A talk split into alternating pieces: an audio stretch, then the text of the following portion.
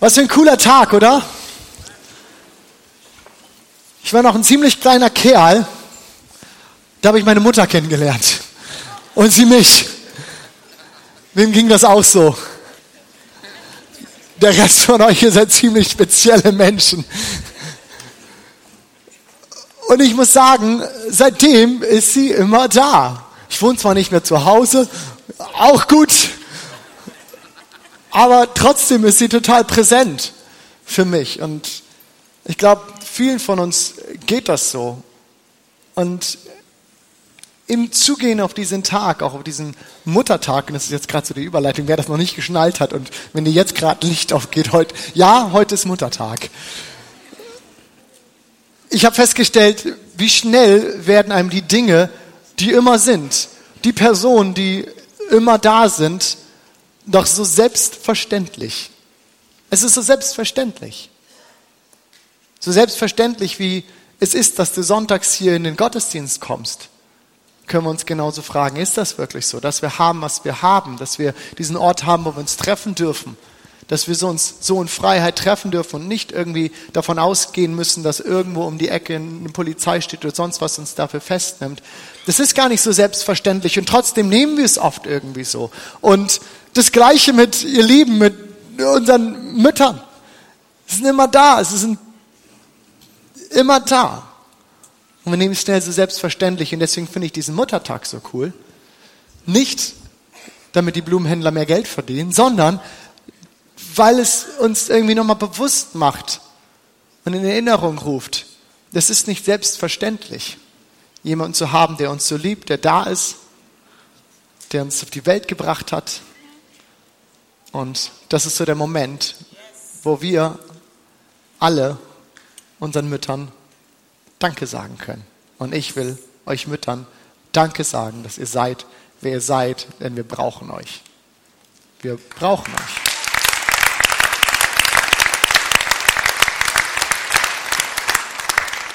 Aber wir sind auch in einer Predigtreihe gerade und ich bin super gespannt, was dieser dritte Teil über den verlorenen Sohn in dieser Reihe, die wir genannt haben, ist da jemand, was dieser dritte Teil bei dir auslöst. Und ich liebe diese Geschichte. Vielleicht ist dir schon aufgefallen, wir reden seit zwei Wochen, jetzt zur dritten Woche, über diese Geschichte des verlorenen Sohnes.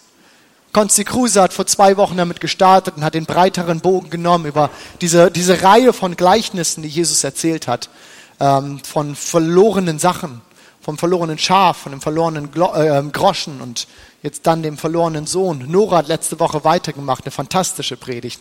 Hör sie dir gerne nochmal an, wenn du das verpasst hast. Und auch heute, wir wollen schauen, was wir noch weiter über diese zwei Teile hinaus aus dieser Geschichte für uns rausziehen können. Aber bevor wir das machen, fasse ich uns diese Geschichte, so bekannt sie auch ist, noch einmal zusammen, damit wir wirklich alle so vom gleichen Stand aus starten und niemand Vorteile hat ähm, und wir alle wissen, worum es geht. Ist das cool? Seid ihr dabei? Habt ihr Lust? Wisst ihr, worum es geht? Ja, okay, das ist gut. Wir haben hier also so eine nette, glückliche Familie mit zwei Jungs. Und eines Tages kommt der jüngere Sohn auf die Idee, dass er sich sein Erbe ja auch jetzt schon im Vorfeld auszahlen lassen und weggehen könnte. So nach dem Motto, Papa, du bist zwar noch nicht tot, aber wir können diese ganze Geschichte mit dem Erbe doch auch jetzt schon machen und dann macht ihr euer Ding und ich mach meins. Interessanterweise lässt der Vater sich darauf ein. Und der Junge haut ab. Und es dauert nicht lange. Da hat er alles, was er gekriegt hat, irgendwie verprasst, verspielt. Es ist weg. Dumm gelaufen irgendwie. Und er landet in der Gosse, lebt im Schweinestall, bis er sich irgendwann entscheidet, dass er doch lieber zurück zu seiner Familie, dass er doch lieber zurück zu seinem Vater geht. Sein Erbe hat er zwar alles auf den Kopf gehauen, aber vielleicht kann er dort ja irgendeine Beschäftigung finden. Vielleicht kann er ja für seinen Vater arbeiten.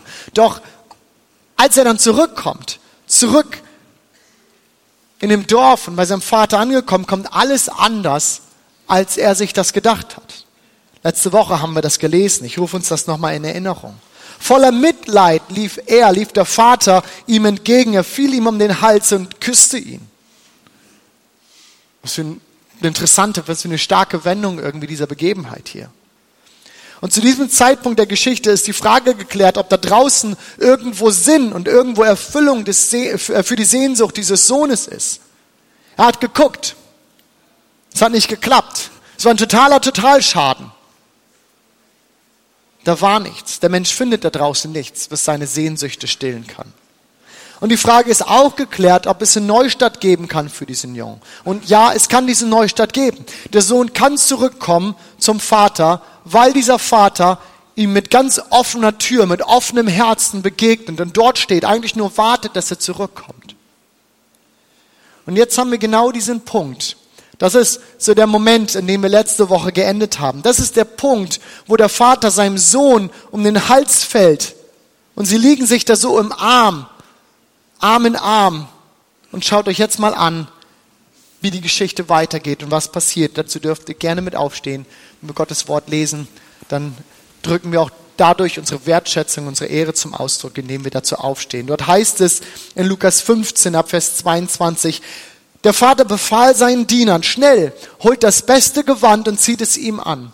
Steckt ihm einen Ring an den Finger und bringt ihm ein paar Sandalen. Holt das Mastkalb und schlachtet es. Wir wollen ein Fest feiern und fröhlich sein.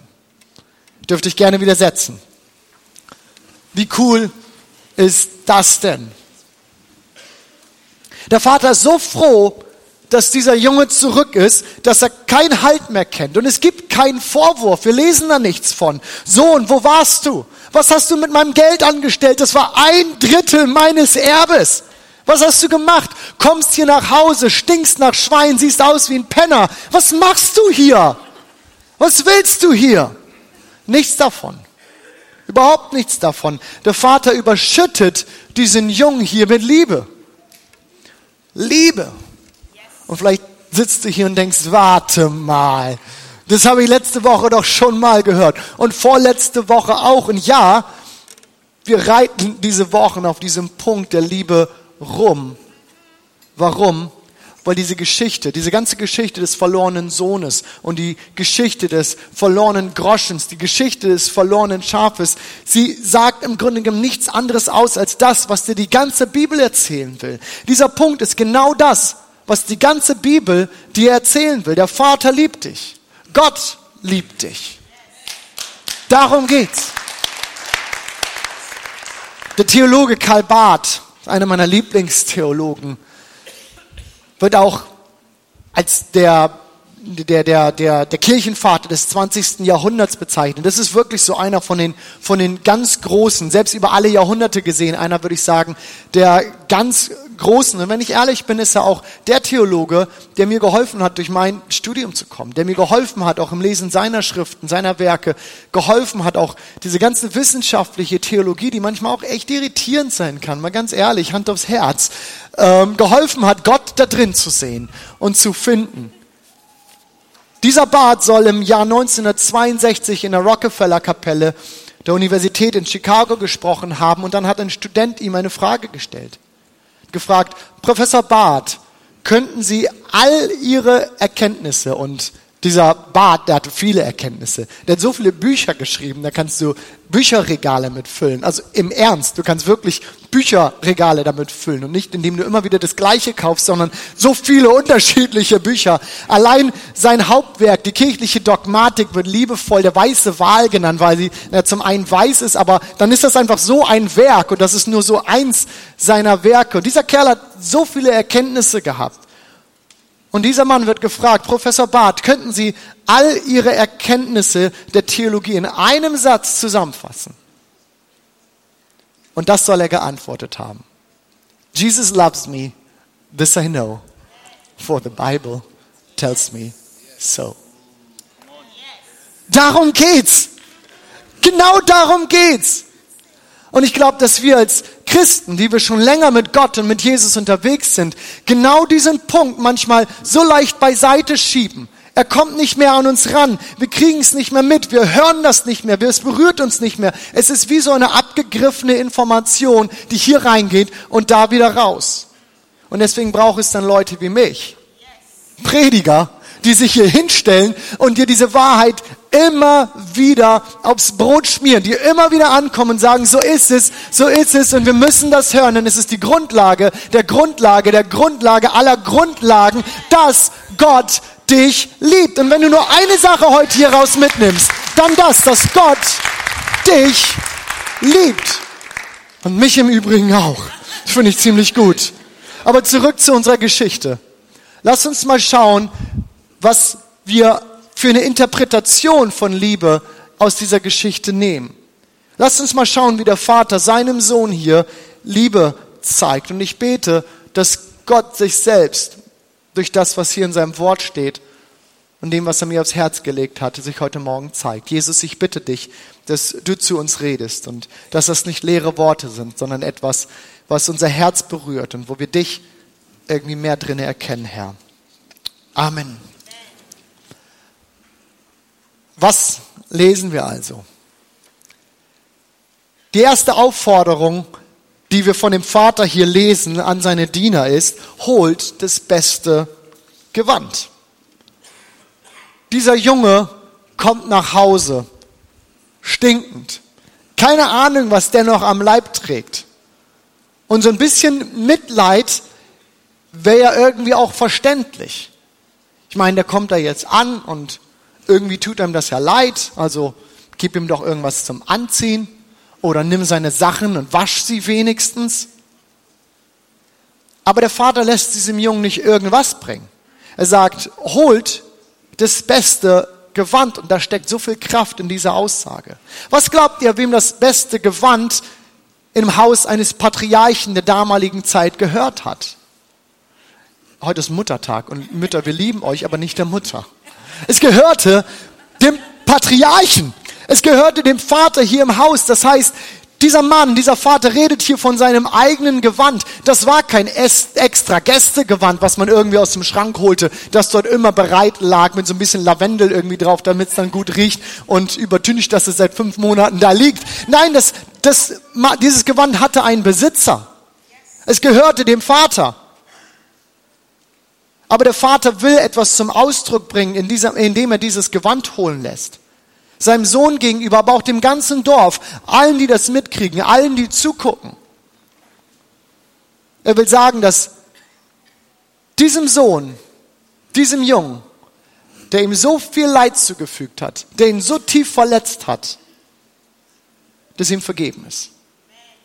Er will ihm sagen, Junge, du gehörst jetzt wieder zu mir.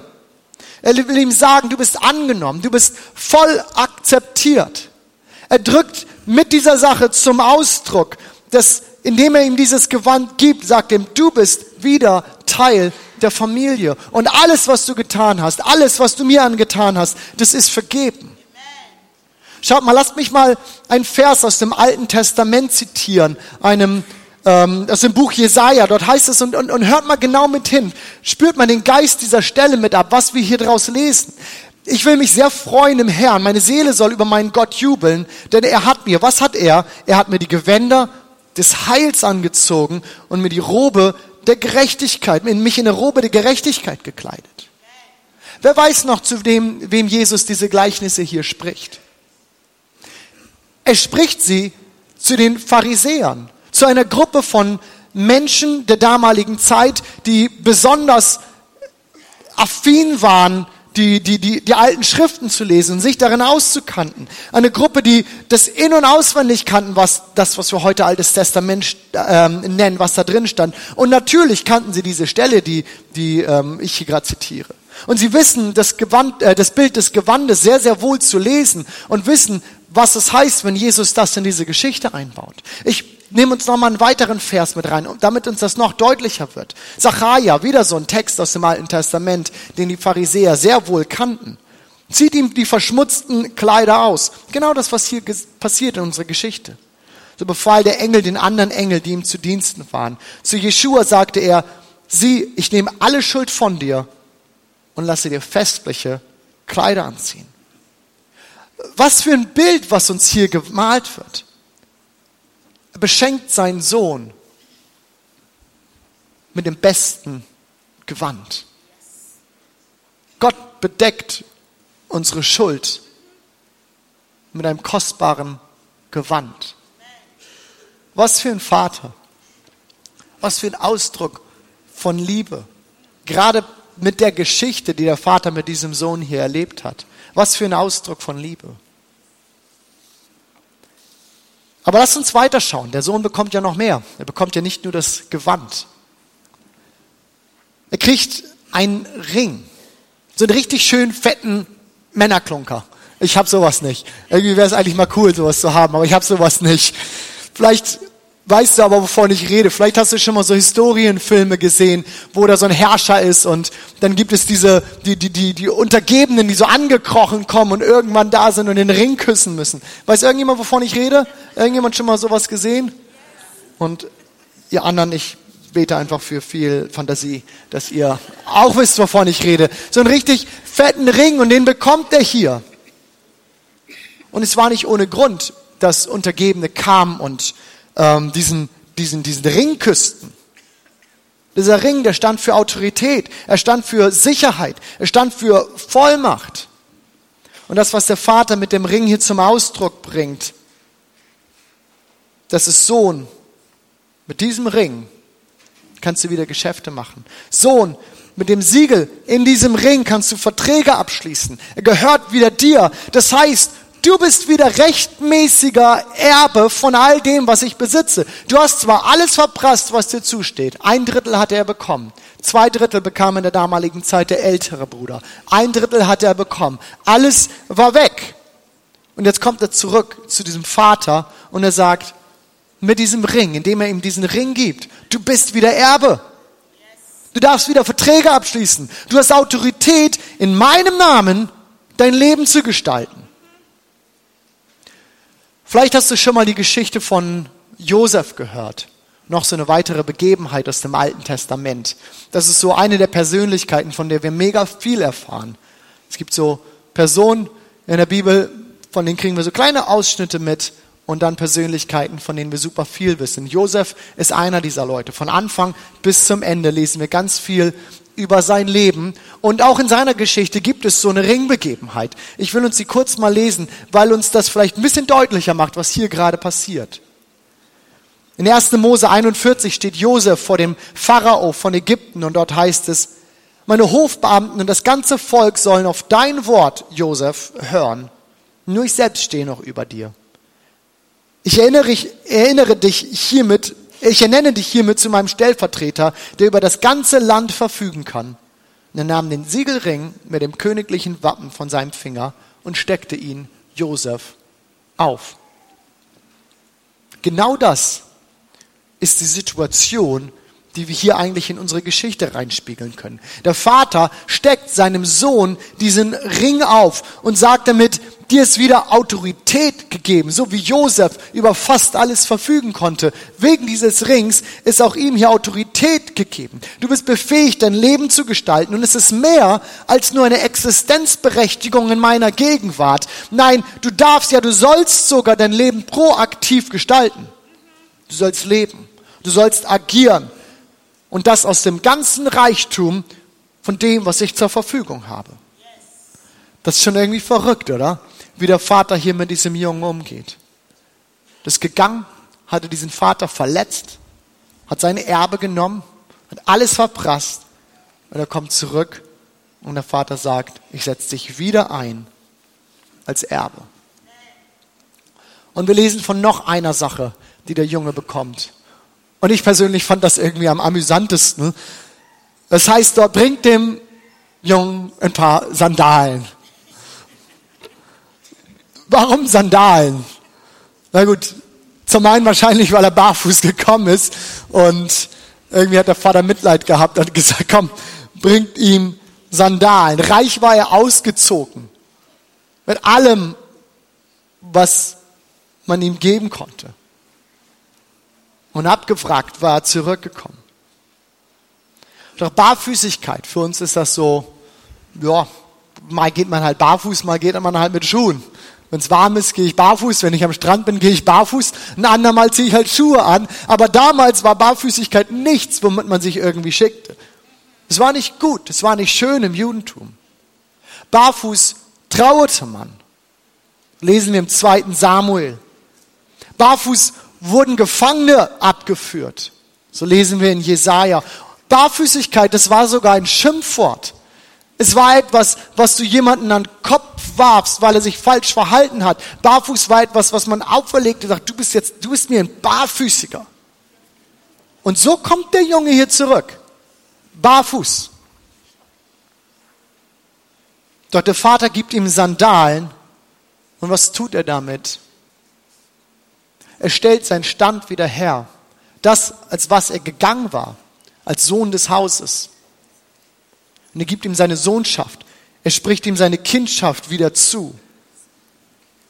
Was für starke Bilder, mit denen Jesus den Pharisäern hier erklärt oder versucht zu erklären, wie Gott ist.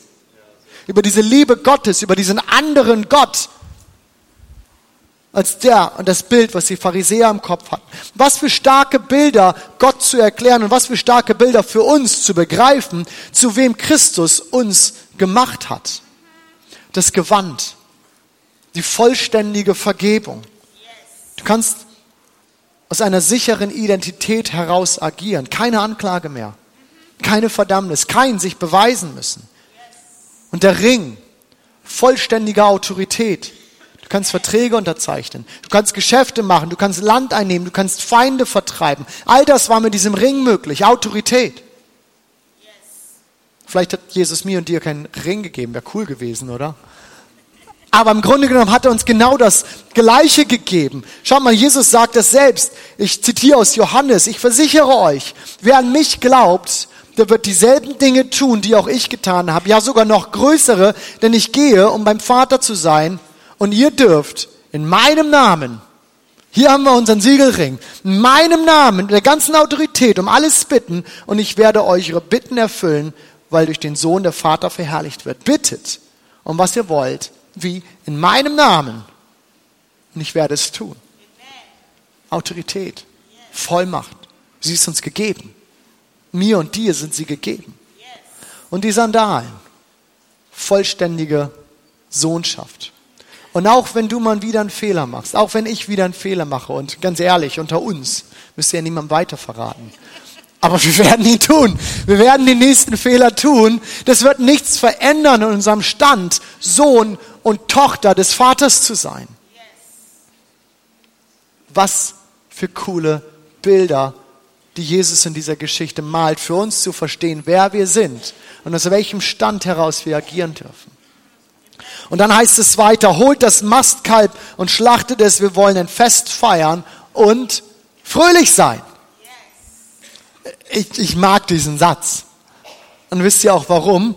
Weil Jesus ihn dem Vater, Gott, dem Vater, für den dieser Vater in dieser Geschichte ja steht, in den Mund legt. Er sagt, holt das Mastkalb, schlachtet es, wir wollen ein Fest feiern, wir wollen fröhlich sein. Und das war sowas von konträr zur vorherrschenden Meinung der damaligen Zeit. Das war ein so anderes Gottesbild als irgendwo, ähm, irgendwo denkbar. Und ich glaube, dass es auch uns oftmals so doll entgegensteht zu dem, wie wir Gott sehen, wie wir Gott empfinden. Gott war sowas von erhaben und, und heilig abgesondert, dass man ihm in damaliger Zeit nur mit Opferungen, mit Ritualen sich nähern konnte. Und ich glaube, das ist auch ganz oft so unser Bild von diesem jemand, der draußen ist. Gott als der Fremde, der, der Entfernte. Letzte Woche bin ich auf ein Bild in der Zeitung gestoßen, ähm, das mich fasziniert hat. Vielleicht können wir das gerade hier mal sehen. Das ist der thailändische König, ähm, gerade neu gekrönt zum König. Und die nette Dame da unten, das ist seine Verlobte, die ein Geschenk von ihm bekommt. Und als ich dieses Bild gesehen habe, es hat mich fasziniert, es hat mich gefesselt und irgendwie irritiert. Ich fand es befremdlich, das so zu sehen. Aber einem König in der damaligen Zeit begegnete man nicht anders. Und wie dann erst Gott, dem Allmächtigen, dem Ewigen. Und ich glaube, so leicht ist sowas unsere Vorstellung von dem, wie wir Gott gegenüberstehen. Und es hat total viel Wahrheit damit drin, denn Gott ist heilig, Gott ist abgesondert, Gott ist ewig, Gott ist allmächtig. Aber das Bild, das Jesus hier malt, das Bild, das Jesus hier in dieser Geschichte malt, das ist so ein anderes. Denn durch Jesus ist Gott auf einmal nahbar geworden. Er ist echt geworden, er ist hier geworden. Du und ich, wir dürfen zu Gott kommen. Mutig dürfen wir vor seinen Thron kommen. Der Zugang ist geöffnet. Und deswegen erzählt Jesus diese Geschichte. Dieses Bild von Gott, es war so befremdlich, es war so anders. Und Jesus sagt, ich muss diesen Punkt setzen. Der Sohn kommt nach Hause und die Party kann steigen. Der Sohn kommt nach Hause und die Party kann steigen. Du musst nicht angekrochen kommen bei Gott. Und du musst auch nicht irgendwas beweisen erst, dass du gut genug bist. Nora hat über diesen Punkt letzte Woche gepredigt. So gut. Und hör dir die Predigt nochmal an, gerne. Aber bei Gott gibt es kein Casting. Bei Gott gibt es auch kein Rückspiel, dem du wieder gut machen kannst, was du im ersten vielleicht verbockt hast. Wer von euch hat Liverpool Barcelona letzte Woche gesehen? Gibt's nicht. Gibt's nicht. Es gibt auch kein Vorsprechen, es gibt keine Playoffs sondern du kommst da an bei Gott und Siegerehrung. Du kommst da an bei Gott und Pokal in die Hand.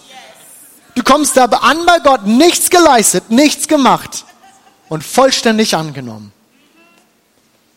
Und dann lesen wir in Vers 24, warum Gott so mit diesem Sohn umgeht. Dann lesen wir, warum Gott das so macht. Es heißt, denn mein Sohn war tot und nun lebt er wieder. Er war verloren und nun ist er wiedergekommen. Und dann begann sie zu feiern. Dann begann sie zu feiern. Das ist alles. Der Himmel feiert. Die Herrscher, die, die Engelsscharen, sie feiern, weil du endlich da bist, wo du hingehörst. So einfach. So einfach. Ins Haus deines liebenden Vaters. Und Gott will, dass wir leben. Das ist sein Herzenswunsch, das ist seine Sehnsucht. Er will, dass wir leben. Er will, dass du das beste Leben lebst, das dir möglich ist. Leben. Genau das ist es, was Gott uns versprochen hat. Und nicht nur irgendein Leben. Er will, dass wir leben in Fülle. Damit zitiere ich Jesus hier. Das ist das, was er sagt. Leben in Fülle.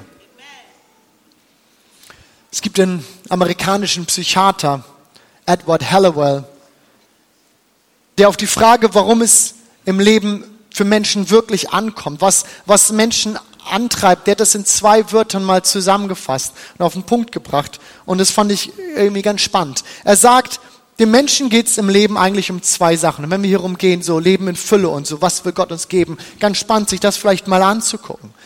Dem Mensch geht es im Leben um zwei Sachen. Um Leistung und Verbindung.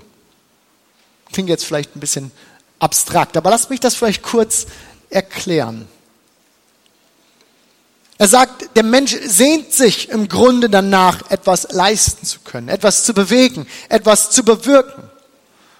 Und wenn wir in die Bibel schauen, vielleicht ganz ans Anfang von diesem Buch, dann lesen wir auch was ganz Ähnliches. Es scheint uns wie in die, in die Wiege gelegt zu sein. Der Mensch soll arbeiten, er soll den Garten bebauen, er soll kreativ werden, er soll die Tiere benennen. Es liegt doch irgendwo in jedem von uns. Wir wollen gebraucht werden. Wir suchen auch sowas wie eine, eine Bestimmung für uns, die wir für uns definieren wollen, um etwas zu leisten. Und auch unsere Gesellschaft hat diesen Punkt sowas von aufgegriffen. Leistung spielt eine so herausragende Rolle. Ja, wird in den, in den Himmel gehypt. Noch und nöcher. Und wir spielen doch irgendwo mit. Leistung. Sollte wer das nächstes Wochenende doch noch schaffen, irgendwie auf einem Europapokalplatz zu enden, dann werden wir das feiern, oder? Wir werden vielleicht keinen extra Gottesdienst dafür feiern, aber wir werden feiern. Unbedingt. Aber erstmal müssen sie leisten. Erstmal müssen sie liefern. Und dann werden wir feiern. Erst leisten, dann feiern. Und mit Verbindung meint Hallowell, eigentlich nichts weniger als, als, als Beziehung. Jeder Mensch will connected sein, will Beziehung mit anderen Menschen haben. Und dass wir hier in der Kirche immer wieder auf Kleingruppen aufmerksam machen. Dass wir jeden hier ermutigen, sich eine Kleingruppe zu suchen. Das tun wir nicht, weil wir irgendwie Langeweile haben oder ähm, keine Ahnung warum. Nein, das tun wir, weil wir das ganz im Ernst glauben. Wir glauben, dass Beziehung, dass Menschen, mit denen wir das Leben teilen können, der beste Katalysator für unsere Jüngerschaft ist. Wir glauben, dass Menschen, die in unserem Leben sind, der beste Katalysator dafür sind, persönlichen Wachstum zu sehen in uns und den Menschen um uns heraus. Und wir drücken es doch überall aus, dass wir das so wollen. Ihr erinnert euch vielleicht an unser zweites Visionsstatement. Wir träumen von einer Kirche, in der Gott Fremde zu Gott Freunden werden. Und was dann? Und eine Veränderung ihres Lebens erfahren. Genau dafür stehen wir doch, das wollen wir doch. Und doch sehen wir, wie, wie Beziehung, wie Verbindung so ein, so so ein, so ein umstrittenes Thema ist. Einsamkeit ist, ist zu einer Epidemie unseres Jahrhunderts geworden. In Großbritannien wurde letztes Jahr eine Ministerin für Einsamkeit eingesetzt. Interessant, oder? Ich meine, die Briten kommen ja auf ohnehin interessante Ideen, aber das sei mal dahingestellt. Eine Ministerin für Einsamkeit. Warum? Weil sechs Millionen Briten gesagt haben, wir sind einsam. Wir sind so globalisiert und weltweit vernetzt so sehr wie noch nie. Und trotzdem sind wir so einsam. Warum? Wenn ich das mal zurückbinde auf diese zwei Worte, die Hallowell hier geprägt hat, dann will ich sagen, weil wir die Reihenfolge dieser Sehnsüchte im Leben vertauscht haben. Erst Leistung, dann Liebe. Erst Leistung und dann Liebe, aber Gott ist hier so anders. Das, was uns diese Geschichte hier zeigt, ist, dass Gott so anders ist. Erstmal Liebe und Liebe und Liebe und den Mantel und den Ring und Sandalen und Akzeptanz und Vergebung und Autorität und dann Party, noch bevor wir irgendetwas geleistet haben. Und dann wirst du befähigt, etwas zu leisten. Es ist ja nicht so, dass ich hier stehe und sage, es ist im Grunde genommen völlig egal, wie du dein Leben lebst. Komm zu Gott und dann kannst du dein Leben einfach irgendwie chillen. Lehn dich zurück, Füße auf den Tisch, vielleicht weit in die Hand und dann lass die Tage einfach so kommen. Nein, das auch nicht. Dann komm zu Gott und du wirst befähigt, etwas zu tun. Du wirst befähigt, mit, mit mit, mit seinem Gewand, du wirst befähigt mit seinem Siegelring, du wirst befähigt mit den Sandalen, dein bestes Leben zu leben, das dir irgendwie möglich ist. Aber auf die Reihenfolge kommt es an. Die erste Frage bei Gott, sie ist nicht, bist du imstande zu leisten? Die Frage, die Gott stellt, ist, bist du imstande, dich lieben zu lassen? Bist du imstande, dich lieben zu lassen? Und mit dieser Frage möchte ich heute Morgen gerne enden. Kannst du Gottes Liebe annehmen? Oder baust du, wie so viele von uns, wie auch ich so oft in meinem Leben, irgendwie ein Gerüst von, von Dingen, die ich tun will, ein, ein, ein, ein, ein Gerüst von Taten, die ich irgendwie aufweisen muss, zwischen mich und Gott. Und die Liebe ist voll da. Aber ich baue mir so ein Gerüst dazwischen, wo ich meine, das muss ich erst erklimmen, da muss ich erst mal durch, bis ich das überhaupt annehmen kann. Bist du in der Lage, Gottes Liebe für dich anzunehmen?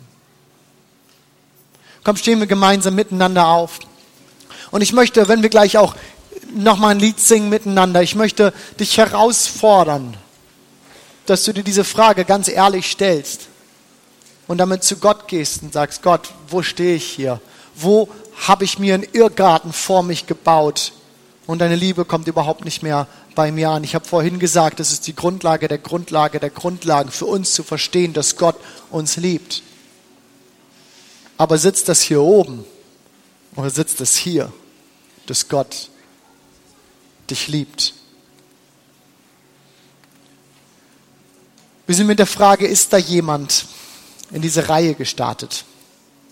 Ist da jemand? Meine Antwort auf diese Frage ist ein ganz klares Ja. Da ist jemand. Und es ist nicht nur irgendjemand, sondern es ist ein bedingungslos und überschwänglich doll liebender Vater, der dort ist. Und wie in der Geschichte, dem Bild, was uns diese Geschichte aufmalt, der dort steht mit weit offenen Armen und sagt, Sohn, Tochter, ich wünsche mir einfach nur, dass du in meinen Arm gelaufen kommst. Ich warte auf dich. Komm, lass uns einen Moment nehmen und zu Gott reden, zu Gott beten, die Dinge für uns festmachen. Das Team wird uns nochmal wieder ein Lied reinnehmen. Und ich will dich ermutigen, dass dieser Tag nicht vorbeigeht an dir, bevor du nicht für dich festgemacht hast. Ich will diese Liebe Gottes für mich zulassen und alles, was ich leisten kann, hinten anstellen. Amen.